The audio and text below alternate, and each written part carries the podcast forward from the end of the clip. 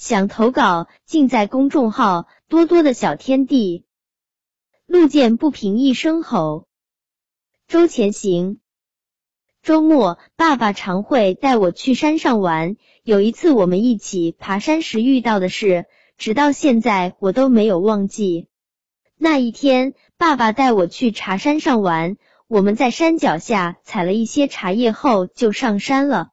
我们一路上轻松的聊天，一边观察田间地头的昆虫，看到了趴在茶叶上的七星瓢虫。我们还发现了一只躺在草丛中的小蟋蟀，在它身后还有一只大甲壳虫。我和爸爸聊着这一路的收获，特别开心。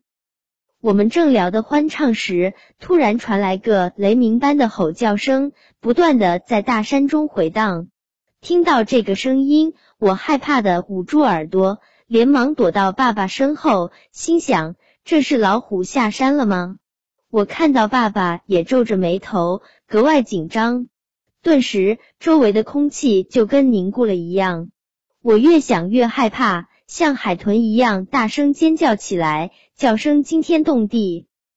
随着我的尖叫声慢慢停止，大山中的回荡声也停止了。紧接着，从我们身后的草丛中冒出一个巨大的黑影和几个小黑影，他们往灌木丛里窜，发出巨大的摩擦声。我害怕的全身发抖，以为老虎靠近了。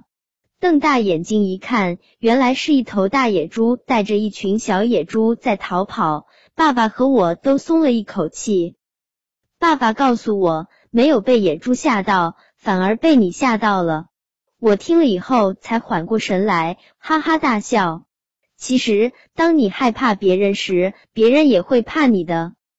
后来，我经常告诉其他人，如果你遇到野猪，也可以像我一样放声大叫，赶跑野猪。